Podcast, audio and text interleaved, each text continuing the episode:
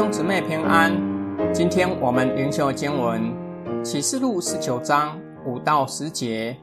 接着有声音从宝座发出来说：“所有神的仆人啊，凡是敬畏他的，无论大小，你们都应当赞美我们的神。”我又听见一个声音，好像一大群人的声音，像众水的声音，又像大雷的声音。说哈利路亚！因为主，我们全能的神做王了，我们要欢喜快乐，把荣耀归给他。因为羔羊的婚期到了，他的新娘也自己预备好了，并且有光洁的细麻衣是给他穿上。这细麻衣就是圣徒的异形。天使对我说：“你要写下来，被邀请。”赴羊羔婚宴的人有福了。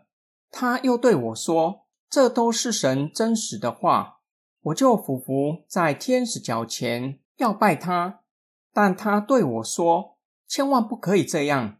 我和你以及你那些为耶稣做见证的弟兄，都是同做仆人的。你应当敬拜神，因为预言的经义就是耶稣的见证。”第三组颂赞，有声音从宝座出来，呼吁神在地上的众仆人，也就是当主耶稣基督再来之前还活着的人，起来敬拜神。天上众圣徒颂赞神的公义彰显，地上的圣徒以颂赞全能的神作王，回应天上众圣徒的颂赞。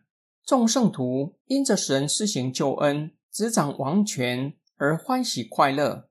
把荣耀归给神，羔羊的婚宴即将举行，表明神的国即将完全显现，神和人的关系就要全然恢复。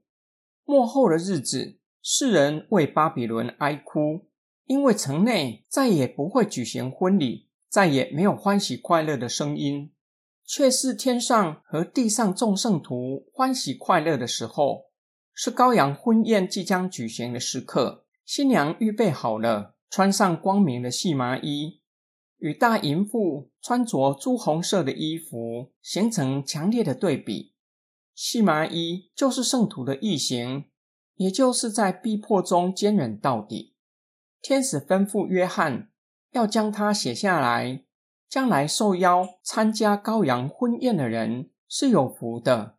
我们若是从教会与基督的关系来看，教会是基督的心腹。若是从教会与父神的关系来看，教会是被邀请参加婚宴的。天使强调这是神真实的话，是可信的。天使拒绝约翰向他下拜，有可能约翰因为所听见的信息而向天使下拜。天使表明他和约翰以及那些为耶稣做见证的弟兄一样，都是做仆人的。都是为耶稣做见证。天使拒绝约翰下拜，因为唯有上帝才是启示的源头，天使只是意象的解释者。今天经文的默想跟祷告，哪些事值得我们欢喜快乐？毕业、找到工作、身体恢复健康、结婚，这些都值得我们欢喜快乐。假如曾经被误会，甚至被诬陷。最后误会解释清楚，关系重新恢复，真的值得庆祝。洗刷冤屈更是要大大的庆祝，欢庆公义获得伸张。我们虽然已经得着救赎的恩典，有圣灵住在我们的里面，也知道将来会进入神的国，然而需要以坚韧的信心等候，持守信仰到底。对我们来说，将来要进入神的国。得着天上荣耀的冠冕是相当重要，且是让我们欢喜快乐的。天使呼吁：天啊，众圣徒、众使徒、众先知啊，你们都要因他欢喜，因为神已经在他身上伸了你们的冤。十八章和第十九章具有强烈的对比。备受和大淫妇欺压的众圣徒，经过漫长的等待。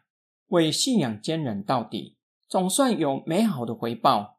看见上帝大大胜过邪恶的势力，以火的刑罚审判大淫妇而欢喜快乐，更是以无比欢欣的心情迎接神的国全然降临。等候主再来的过程也是相当重要。我们是否也以喜乐的心等候，以喜乐的心面对各样的挑战，甚至逼迫？等候的过程就像心腹预备自己，以喜乐的心等候新郎前来迎娶。我们一起来祷告，爱我们的天父上帝，为我们被钉在十字架上的救主耶稣基督。